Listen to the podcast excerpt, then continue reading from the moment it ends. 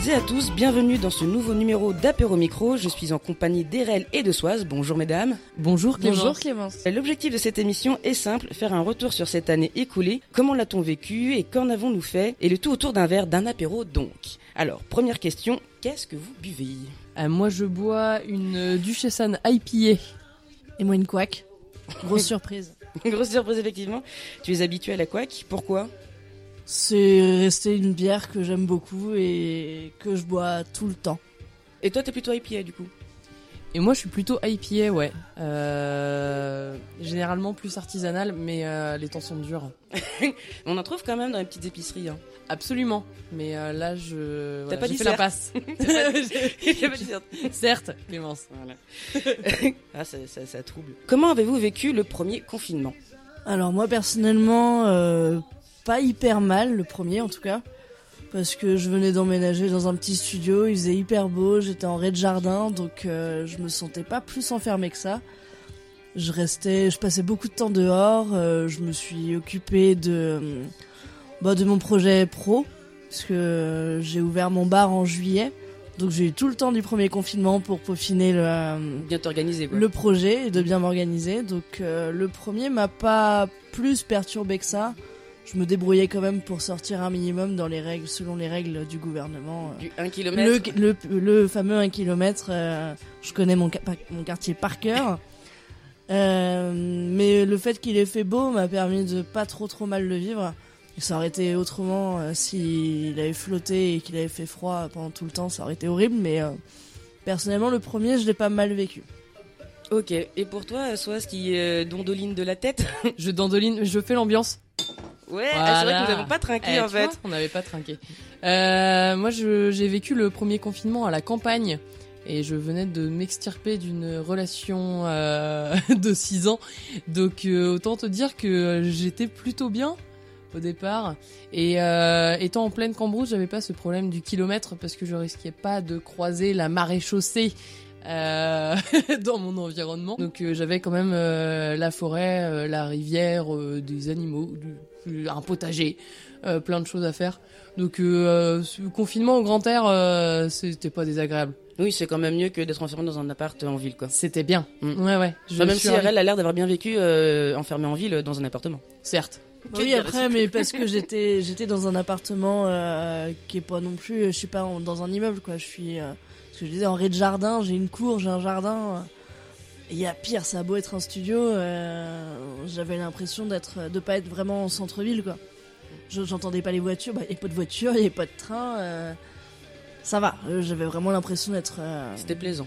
voilà, d'être au milieu de nulle part. ça me plaisait bien et j'étais quand même pas loin de la ville, donc au final, j'avais accès à tout sans trop trop de problèmes.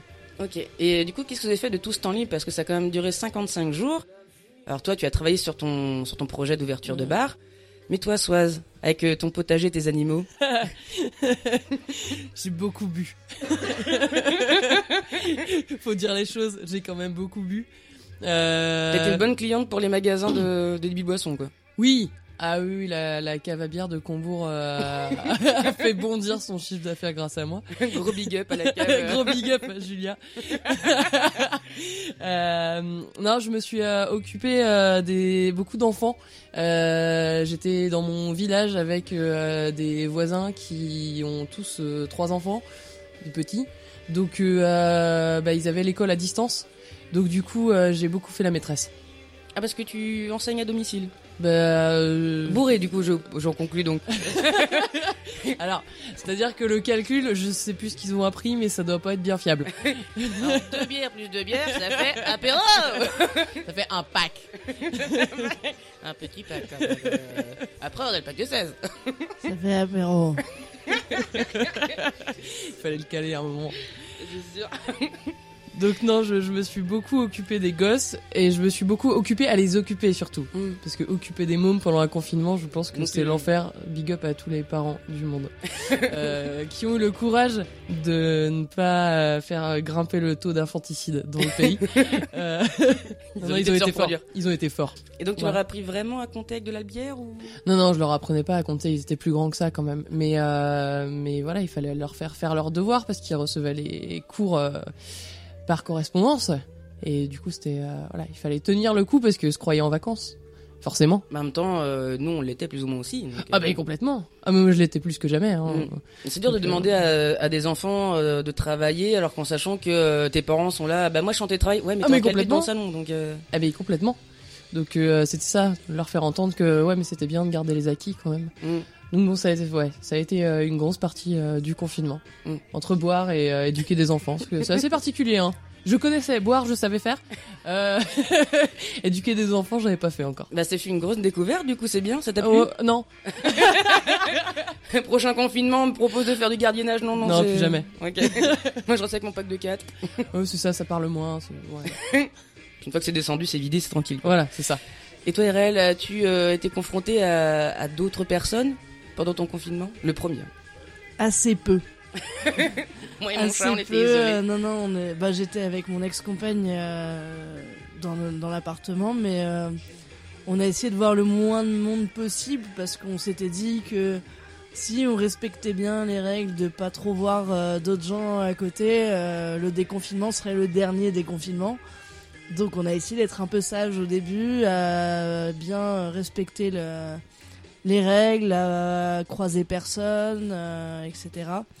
Puis bon, au bout d'un moment, quand on s'est rendu compte que de toute façon on se foutait de notre gueule, bon, on s'est déconfiné plus ou moins à aller voir toujours les mêmes personnes, mais quand même aller voir des gens avec des prétextes euh, divers et variés. euh. Quels étaient-ils? Ah ouais, mais je gardais des enfants de- d'infirmières. Ça marchait bien. Et qu'en fait, c'était. Oh, C'était ma pote. J'allais garder euh, mes bouteilles euh, chez ma pote. Ouais. Mais euh, clairement, enfin après sur Rennes, ça a été, euh, il y avait pas, c'était pas la Gestapo non plus. Enfin moi j'ai pas eu ce sentiment-là, j'ai jamais été contrôlé. Après voilà, euh, on, comme je dis, on certes on est sorti un petit peu voir des copains, mais c'était toujours les mêmes personnes. On restait bien enfermés dans les appartements. On était pas plus de 6 Enfin voilà, on a. Mais c'était pas possible autrement. J'aurais pas pu tenir euh, sans voir personne. euh, on n'est pas fait pour ça, donc. Mm. euh, c'est un peu euh, devenir fou, en fait. bah, c'est un coup à devenir complètement con et aigri et euh, de plus ouais de plus vouloir voir personne euh, de se méfier de tout le monde c'est pas une vie quoi donc on a fait comme on a pu et bon résultat En Oh, un an, vous l'avez jamais attrapé? non et non même pas réussi à l'avoir Attends, il reste encore cette année. Hein. non non même pas Même, euh, Toujours déçu, quoi. moi j'ai pas fait le test Moi j'ai fait le test euh, il y a pas très très longtemps, il y a un mois et demi. Et c'était presque une déception hein, finalement hein, que ce soit pas ça. Tous les symptômes, tout ce qu'il fallait, une demi-journée à l'hôpital, euh, isolement Covid, euh, c'était hyper excitant. Mais, euh, mais très décevant finalement. Ok. T'as préféré l'avoir? Non, pas du tout, euh, par respect pour les personnes qui sont passées par là. C'est un peu con. Ah, je suis déçu, j'aurais trop Ah aimé. mince alors, non, non, c'était une plaisanterie. Boutade, calmez-vous. C'est à force de faire la bamboche. on aime la galéjade On se laisse aller parfois à quelques calembours. Alors, je vous rassure, elles, elles ont plus ou moins mon âge, donc euh, une trentaine d'années. Hein, c'est pas des vieilles harpies. Comme vous verrez sur les photos. Personne Euh, ne voit comment on est habillé. hum, Ah ouais, c'est dégueulasse. Mais bon, on n'est pas là pour juger euh, les vêtements ni le physique d'autrui. Autre question, quelle a été la première chose que vous avez fait lors du déconfinement? La toute première. Euh, moi, la toute première, ça a été de faire dépasser le 1 km. Mais J'ai traversé sans, la rue. sans attestation, sans rien. J'avais l'impression d'être une ouf. Et ça a été d'a- d'aller faire là pour le coup euh, une vraie grosse soirée. Euh, Alors ça va pas plaire à certaines personnes qui vont peut-être écouter ça, mais faire une grosse soirée avec les potes. euh, on était une douzaine et se revoir parce qu'il y a plein de gens qu'on n'avait pas vus depuis plus de deux mois. Et mine de rien, quand on a l'habitude d'avoir une vie sociale assez remplie, ne pas voir certaines personnes pendant deux mois, c'est horrible. Et je pense la deuxième chose, c'était aller voir ma mère, qui habite, euh, pas dans le même département, donc déjà on était même bien plus qu'au-delà du 1 km. Et euh, vivant toute seule, moi, c'était vraiment de la chose qui que je voulais absolument faire, c'était d'aller la voir. C'est- Ça doit pas être facile quand tu vis tout seul, isolé. euh, de, et pareil, ma mère a une vie sociale euh, assez remplie et euh, voilà, donc j'ai été la voir après. Ok. Et toi, Soise? Moi, j'ai refoutu les enfants à l'école. Le premier jour, j'étais couché, il était 6h30, je m'en fous vous Et j'ai quitté Combourg. C'est à peu près ça, ouais. J'ai pris ma voiture, je me suis Je taillé. me suis barré. Ouais, ouais, je me suis barré. Bah, j'en ai profité pour, euh, ouais, revenir vivre à Rennes. Parce que euh, j'attendais ça quand même euh, depuis, bah, je sais plus, ça a duré combien de temps? Deux mois? Deux mois et demi? Euh, moi, la 55 seule- jours, ça fait pas deux mois. Bah, c'est- ah, j'ai eu. ça m'a semblé long. Ça a duré une année. Ça a commencé en 2017. Ouh. non, non, euh, ouais, j'en ai profité quand même euh, pour euh, me trouver un, un plan logement à Rennes. Et alors, ce plan logement, c'était bien? Ce plan logement, c'était très bien. Je me suis réfugiée chez ma cousine en pleine ville. Et, euh, et malgré le fait que j'avais bien vécu euh, la campagne en, conf- en confinement, euh, bah, je voyais quand même toujours les mêmes personnes parce que je ne respectais pas strictement les règles du confinement dans le sens où je voyais quand même beaucoup mes voisins parce que euh, on était tous euh, on avait tous des jardins mitoyens donc on se retrouvait pour l'apéro avec juste une clôture qui nous séparait. Mais euh, mais voir la vie de la ville me manquait un peu. Et donc j'en ai profité pour aller squatter chez ma cousine qui habite à Rennes et ça m'a fait beaucoup de bien. C'est cool. ouais. Et comment vous avez ressenti cette, ce retour à la liberté? Vous Euh, n'êtes pas tombé dans les pommes, enfin, euh, vous retrouvez une grande surface, vous retrouvez la ville, les gens, ça vous pas, ça vous- ça a pas fait peur Alors, Après un la- isolement quand même de deux mois, quoi. La grande surface m'avait pas tant manqué et j'y suis pas retournée de toute façon parce que c'est quelque chose que j'évite en, en temps normal. Euh, après, euh, non, non, je finalement ça m'a pas, j'ai pas senti une grosse différence. Je sais pas pourquoi, je saurais pas l'expliquer. Ben non, mais tant mieux. Mais juste t'as pas été trop le- dépaysé, quoi. Non, pas tellement, non. non, et puis on avait, je pense qu'on avait pris le pli en fait malgré tout. Euh, même si on nous avait dit qu'on était déconfinés, on avait pris le pli de moins sortir, de moins se mélanger. euh, euh, dans mes souvenirs, euh, on restait quand même, euh, en ce qui concernait les commerces, il y, avait quand même des restrictions, euh, si je me souviens bien. Il fallait faire attention à pas être trop nombreux Oui. dans les petits commerces, euh, ce genre de choses. Donc euh, on avait quand même déjà intégré pas mal de choses. Et, euh, et finalement, moi, j'ai senti plus de contraintes parce que moi, le confinement à la, à la campagne, malgré le fait qu'on n'avait pas le droit de dépasser le kilomètre, tout ça, euh, dans les supermarchés, personne n'était masqué. Oui, Alors, parce qu'il n'y pas avait si pas encore les masques. bah, euh, il y avait pas encore les ouais. Et du coup, on était confinés mais sans masque, mais on a été déconfinés mais avec d'autres restrictions. Donc euh, finalement, euh, bon, c'était une restriction comme une autre, quoi. Euh, pas spécialement senti de différence. On changeait, on changeait de contraintes. Ok. Et pour toi, RL Liberté retrouvée? Ouais, et d'ailleurs, j'ai oublié de répondre tout à l'heure. euh, une des premières choses que j'ai faites aussi, c'est d'aller chez le coiffeur. Parce que euh, ça- je m'étais bien fait avoir, euh, j'avais pas anticipé le truc, il était temps que j'y aille. Bref. Mais là, pour le coup, pareil, c'est aller chez le coiffeur avec un masque, le truc qu'on n'avait jamais fait. C'est bizarre, c'est vrai. Non, je sais pas, moi j'ai. J'ai bien pris le, le déconfinement dans le sens où j'étais contente de pouvoir ressortir sans que sans être obligée de remplir la maudite attestation. euh, ouais, bonjour la forêt, quoi. Et euh, et du coup, euh, non, je l'ai pas. Ça m'a pas changé grand chose dans ma vie de. C'est là que t'as ouvert ton bar? J'ai ouvert mon bar qu'en juillet, donc euh, non, non, le déconfinement, en fait, euh, j'en ai profité pour voir du monde euh, et pour, euh, voilà, pour ressortir un minimum, bouger du, de Rennes. Mais après, effectivement, je me suis vite retrouvé le nez dans le guidon euh, avec l'ouverture du bar et j'avais cette appréhension aussi. Moi, on était encore un peu euh, naïfs, je pense, euh, au déconfinement, où j'étais dans ma tête, moi, j'allais pouvoir ouvrir mon bar en juillet sans qu'il y ait la contrainte du masque, sans qu'il y ait la contrainte. on y croyait. Enfin, moi personnellement, j'y croyais plus. Enfin, le Covid, pour moi, c'est bon. On avait fait le confinement. On va nous re- permettre de. Va nous permettre de, euh, de reprendre une vie à peu près ouais. normale, quoi.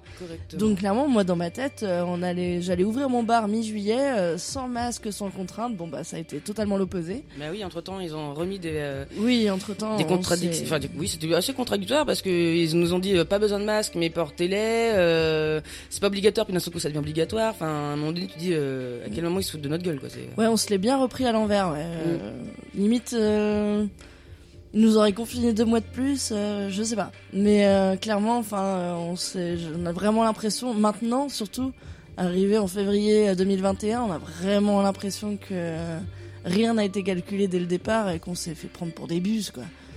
Donc bon, c'est comme ça, hein, elles sont pas revenir dessus. Alors, quel effet ça vous a fait quand vous avez appris qu'on allait être reconfiné Comment vous l'avez vécu? Euh, alors là, tout de suite, euh, j'ai plus de souvenirs de ça. Sachant qu'on on était passé par euh, couvre-feu 22h, puis 20h, puis, euh, puis ben, on est Ah oui, reconfiné. ça. C'était ça. Euh, ah oui, on était reconfinés, mais on avait le droit de travailler. ouais, C'était et ça. de bouger plus loin. et de bouger plus loin. Bon, moi, pour le coup, j'ai triché. Hein. Euh, ça coïncidait avec une période où j'en avais déjà plus rien à foutre euh, de ce qu'on nous imposait ou pas. Euh, et j'avais l'avantage d'avoir encore euh, mon entreprise, euh, bon que j'avais euh, liquidée, enfin que j'avais terminée en tout cas euh, au premier confinement. Elle existait toujours même si j'étais plus en activité et j'avais euh, ce gros avantage que ce soit de la restauration à emporter et du coup je pouvais me faire une attestation qui me permettait de dire que je me déplaçais pour le travail. Ah, ça c'est pas mal. Et euh, bon, c'est triché, mais On s'arrange comme on peut. Hein. voilà. Donc, donc ça m'a aidé quand même à bouger. C'est-à-dire que je pouvais à peu près vagabonder euh, à mon bon vouloir euh, sans avoir trop euh, la trouille des 135 euros d'amende. Vous l'avez senti plus léger Le deuxième euh, confinement? Bah, personnellement, euh, oui, parce que je suis partie du principe que j'en avais rien à foutre. On a une idée commune avec euh, un autre podcast, euh, pardon. Mais euh, pour autant, euh, je, je pense qu'il y avait du monde qui flippait. euh, donc personnellement, ça m'a pas changé la vie, mais mais si, ça, ça sentait la lourdeur quand même dans, dans l'environnement ambiant. Mais je sais pas, moi j'ai l'impression que le couvre-feu est plus lourd que le confinement D'accord. en termes d'ambiance. Je saurais pas tellement t'expliquer pourquoi. Mais pourquoi? Je sais pas, je sais pas, je trouve que l'ambiance est vachement plus pesante en temps de couvre-feu qu'en temps de confinement. Pour les euh, couvre-feux là, celui-là de 18h maintenant ou celui de 22h et de 20h Ah, celui de 22h et de 20h était atroce. Tu préfères Ouais. celui de 18h Non, non, non, c'était euh, c'était parce que celui de 18h et de 20h, euh, enfin ce- celui de, de début d'année, je suis perdu maintenant dans les dates, mais septembre, octobre, là, euh, c'est on avait encore de la vie, bah, on avait encore des bars et des restos. Donc on avait plus le droit d'y aller à partir d'une certaine heure, certes, mais mais c'était encore ouvert. On pouvait quand même rencontrer des gens. Ouais. Mm. Ah, Il y avait encore de la vie? Oui, c'est vrai. Ça manque simplement. un peu. Hein. Ah bah ouais ouais ouais. Mais j'avais trouvé ça très pesant ouais euh, les, les premiers couvre-feux euh, j'avais trouvé ça très pesant. Ok. Et pour toi, RL, du coup Bah du coup, euh, le deuxième confinement, alors personnellement, en tant que moi, euh, je l'ai pas du tout, enfin j'en avais rien à secouer. Par contre, professionnellement, ça m'a quand même fermé mon bar. Ouais. Donc euh, là, pour le coup, j'ai envie de dire que ouais, le deuxième confinement m'a plus euh, peiné que le premier. Parce qu'on nous avait déjà imposé, en tant que restaurateur et patron de bar, euh, des. Enfin, des, hum, des fermetures plus tôt. On est passé à bah, 1h du matin au lieu de 3h pour les bars de nuit. Après à 23h, puis après à 22h. Tout en nous disant que de toute façon on n'aurait pas d'aide parce qu'on avait toujours le droit d'être ouvert. Donc en termes de... En termes professionnels, on a bah, tout le tout le milieu a pris super cher. On a perdu énormément de, de chiffre d'affaires sur ce moment-là. Et euh, je m'y attendais pas au deuxième confinement. Je le voyais pas venir. Je pensais pas que c'était encore possible. Je pensais qu'ils allaient essayer de, vu qu'ils avaient rouvert les bars et les restaurants, qu'ils allaient pas nous nous remettre une carotte euh, sans, avec des graviers sans lubrifiant derrière. Bon bah clairement c'est ce qu'ils ont fait. Ah, ils Et euh, ils nous ont prévenus encore une fois euh, quelques jours avant avant de avant qu'on qu'on ferme donc euh, c'est en termes de de pertes c'est énorme. Après du coup moi j'ai je savais pas si j'allais avoir les aides ou pas donc euh, j'ai continué à ouvrir le bar mais en vente à emporter. Ça, ça marchait ou pas? Ça n'a pas du tout marché parce que bah on n'a pas le réflexe d'aller prendre de la bière bouteille ou du vin bouteille à emporter dans un bar. On va dans une cave, on va au supermarché, on va direct chez le producteur, mais on va pas dans un bar. Surtout euh, un bar euh, qui est ouvert normalement que de 16h à 1h. C'est pas là qu'on se dit tiens, je vais aller dans mon bar où j'allais boire des canons à la sortie du boulot pour acheter de la bière. Ça n'a pas de sens. Et puis c'est c'est moins intéressant. Tu peux pas te poser. Enfin mmh, tu peux pas discuter avec tu les vas gens dans et tout, donc, tu euh, vas dans ton bar euh, habituel et tu rentres juste pour avec le masque. T'as à peine le droit de passer la porte pour acheter deux bouteilles que tu remets bien dans ton sac que tu désinfectes bien les mains. Après tu rentres chez toi pour les boire. C'est pas très intéressant. T'as acheté un pack de crocs et tu rentres chez toi et tu te bourres la gueule pareil hein. donc euh, franchement pour le coup moi ça m'a plus pesé au niveau professionnel. Après au niveau perso du coup euh, je me suis fait mon attestation, tout comme Soise, mon attestation boulot. Euh, et le premier qui m'arrêtait, fallait pas qu'il me cherche trop parce que euh, clairement, euh, ils ont créé, en fermant les bars, ils ont créé encore plus de problèmes qu'il n'y avait avant puisque ça n'a jamais empêché les gens de faire la fête, de fermer les bars et les restos. Ça leur a juste permis de se mettre dans des endroits plus petits, avec moins de gestes barrières et donc euh, de ce fait plus de contamination. Donc bon, euh, là-dessus je dis euh, respect le gouvernement, vous avez été des champions. Justement, on... vous, vous en pensez quoi vous de la façon dont notre gouvernement a géré la crise depuis depuis un an maintenant? Qui veut commencer? Bon, ouais, moi je suis bien partie. hein. Euh, moi, je, bah après, je, encore une fois, voilà, on n'est pas à leur place. On, ça doit pas être évident de gérer une crise pareille, surtout quand ça touche à ce point-là au niveau mondial, euh, autant de personnes, autant de décès, etc. Après, je pense qu'ils ont surtout pensé euh, économie et et ils ont pensé à leur petite gueule et ils ont pensé au, au PIB du pays, quoi. Donc, euh, fallait déconfiner les gens pour Noël, mais au secours. Enfin, on est sur Rennes, le, le Centralma, le Colombier, euh, Grand Quartier, tous les grands centres commerciaux étaient bondés de monde, mais c'était à vomir. Et pareil pour les transports en commun. Et par contre, euh, voilà, fallait laisser bien consommer pour Noël. Et par contre, on nous a plus ou moins reconfinés derrière pour nous dire, bah non, il y aura couvre-feu finalement. C'était vraiment du foutage de gueule. Enfin, au bout d'un moment, euh, laisser les gens aller dépenser des millions et des millions chez Amazon et à la Fnac ou euh, dans les grosses entreprises, et euh, derrière laisser les petits crever. Bon bah, clairement, on a compris où allait la politique du gouvernement, et c'est clairement pas sauver les PME, c'est d'aller d'aller engrosser les gros et du coup bah bon moi j'estime qu'ils ont fait ils ont pensé qu'au pognon et et maintenant ils se ramassent comme des, des crétins euh, parce que euh, pas assez de pas assez de vaccins pas assez d'anticipation. Bah non parce qu'ils ont pensé qu'au pognon. Donc maintenant bon bah écoute euh, ils se démerdent hein, j'ai envie de leur dire voilà euh, vous êtes vous êtes mis vous-même dans votre merde. Et là, résultat, le fait qu'ils repoussent et repoussent et repoussent les ouvertures de restaurants et de, de bars, c'est qu'ils dépensent un pognon monstre en aide. Parce Mm. qu'ils se rendent pas... En fait, ils nous laisseraient travailler, mais ils auraient pas le... tout ce qu'ils nous donnent, là. Bon, c'est pas énorme, mais ce qu'ils nous donnent, je compte par le nombre d'entreprises qui existent en France, mais ils sont en train de se ruiner et ça va ne... Il y aura un contre-coup euh, qui va être horrible derrière pour tout le monde. Ah, C'est pour notre gueule, ça c'est Ah sûr. bah ça va être pour notre pomme. Mais euh, là, ils sont en train de, de se, ils sont tirés, euh, je sais pas, euh, une balle dans le pied, ça suffit pas. Là, je crois qu'ils. Sans pute Ah ouais, non, là, ils ont mis le Uzi. Hein, là, il y a plus de pierre. Donc maintenant, bah, ils vont se débrouiller. Mais je pense que là, on fonce, on a déjà foncé dans le mur, on l'a déjà traversé, mais il y a encore un autre mur derrière. Et ils vont continuer à creuser jusqu'à ce qu'on soit vraiment au bout. Donc, euh, voilà, Je- je- j'estime quand même qu'ils ont plus pensé au pognon qu'à la santé des Français. Ce n'est que mon humble avis. Et pour toi, euh, Soaz Quelque chose de positif Non, mais moi j'ai une relation cachée avec Jean Castex. J'ai j'ai pas le droit d'en parler. Ah, ça J'étais pas euh, au courant. Les photos, en fait. en fait, c'est toi, Jean Castex. C'est RL Castex. C'est RL Castex.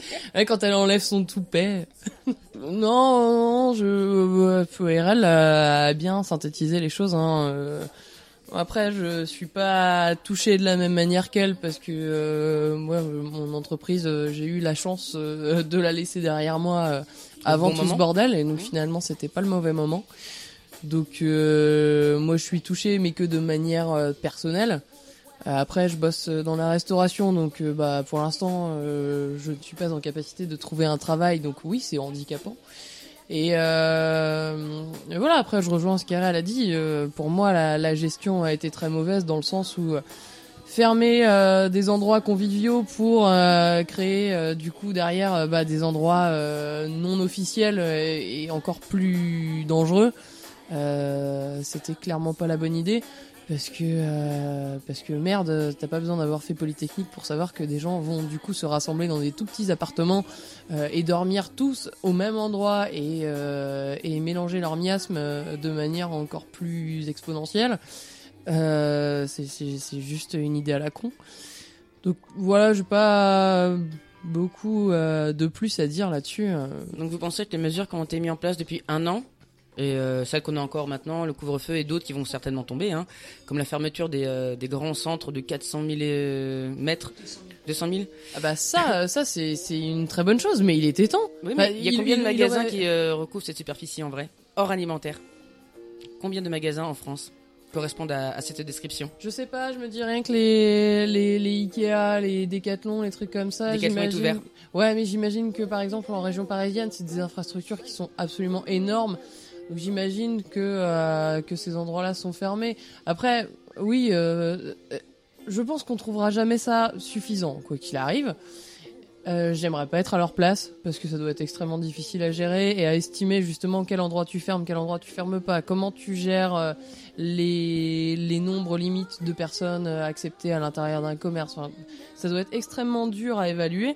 En attendant, les centres commerciaux les plus grands fermés, moi je, je sais pas, pour moi c'est ce qu'il fallait faire dès le départ.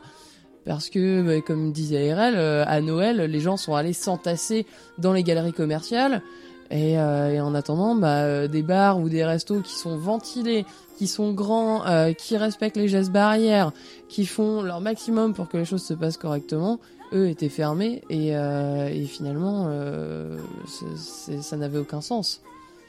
Parce que euh, parce que aller entasser des gens dans les galeries Lafayette qui touchent tous le même objet. euh, alors oui, ils ont mis leur petit pchit euh, de gel hydroalcoolique en rentrant dans le magasin, mais je suis pas sûr que ce soit suffisant. Et Donc, puis euh, tous les gels ne sont pas, ne sont pas fiables. aussi. Oui, alors après, si on commence à parler de, fiabilité, euh, tu peux aussi euh, partir sur la fiabilité des masques. Mm. Les masques, maintenant, euh, on t'en vend euh, n'importe où. Tu sais pas s'ils sont fiables ou pas. Normalement, c'est correspondent- marqué FFP2 dessus. Oui, voilà, mais normalement. Mais, euh, mais qui, euh, qui regarde euh, FFP2 euh, sur l'étiquette euh, du masque qu'il achète? Bah, moi. Ouais, bah, c'est bien, Clémence.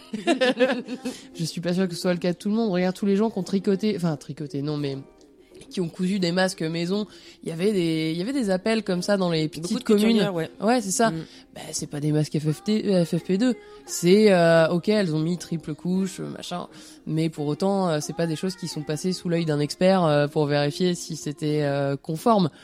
Mais c'est très bien que les gens l'aient fait. Hein. Oui, parce que je le gouvernement ne ça- fournissait pas les masques. mais voilà, non mais c'est ça, donc c'est très bien que les, que les gens qui avaient ce, cette capacité à faire de la couture euh, euh, en effet profitaient tout le monde, c'est super. Mais en attendant, euh, on allait quand même voilà s'agglutiner dans les centres commerciaux avec des gels qui étaient peut-être pas fiables, avec des masques qui étaient peut-être pas euh, euh, voilà euh, FFP2. FFP2, merci. Donc bon, euh, ouais, voilà, l'incohérence euh, de, de tout ça euh, m'exaspère un peu. Ok. Et euh, bah vous, vous le savez, en 2022, on va élire un nouveau président. Clairement, vous, vous allez voter pour euh, la République en marche ou pas du tout? Ah mais moi grave Mais moi je les adore Non mais il était temps, il était temps qu'on en parle Clémence. De toute façon, t'es chef d'entreprise, t'es ma, ma C'est ça, mais moi non mais bientôt je serai au MEDEF. Là, euh, là, mon chiffre d'affaires mon chiffre d'affaires mon chiffre d'affaires approche vraiment tout pile de la limite. J'espère franchement y arriver d'ici 2022. J'y crois à mort. Donc euh, voilà, moi je pense que euh, la République en marche 2022 c'est le bon pari, hein, c'est le bon cheval. Faut, faut miser dessus les gars. Et tous ceux qui ont fait partie du gouvernement actuel, qui vont, à mon avis, euh, quitter le navire, hein, comme les rats, euh, ils vont se. Bah, genre Roselyne dans- Bachelot, elle sert à rien en ce moment. hein. La culture, euh, Enfin, De toute façon, elle avait besoin de vacances. Donc, comme ça, c'est bien. Tous ceux qui ont donc participé à, à ce, à ce gouvernement, et tous ceux qui étaient déjà en place, hein, que ce soit ministre, sénateur, maire et tout ça, vous pensez vraiment que s'il y en a un qui se présente, vous allez voter pour lui ou pas? Allez, on va être sérieux un minimum. Euh, probablement pas.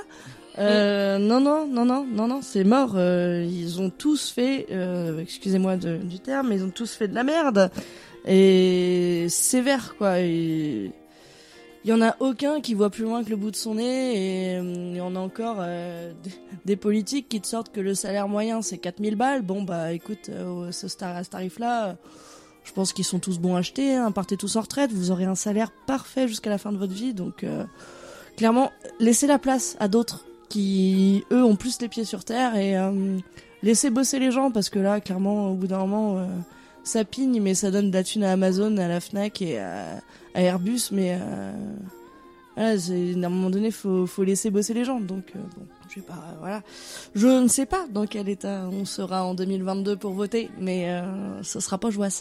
Tu veux rajouter un truc, Soaz Moi, moi, Darmanin 2022, c'est mon nouveau combat.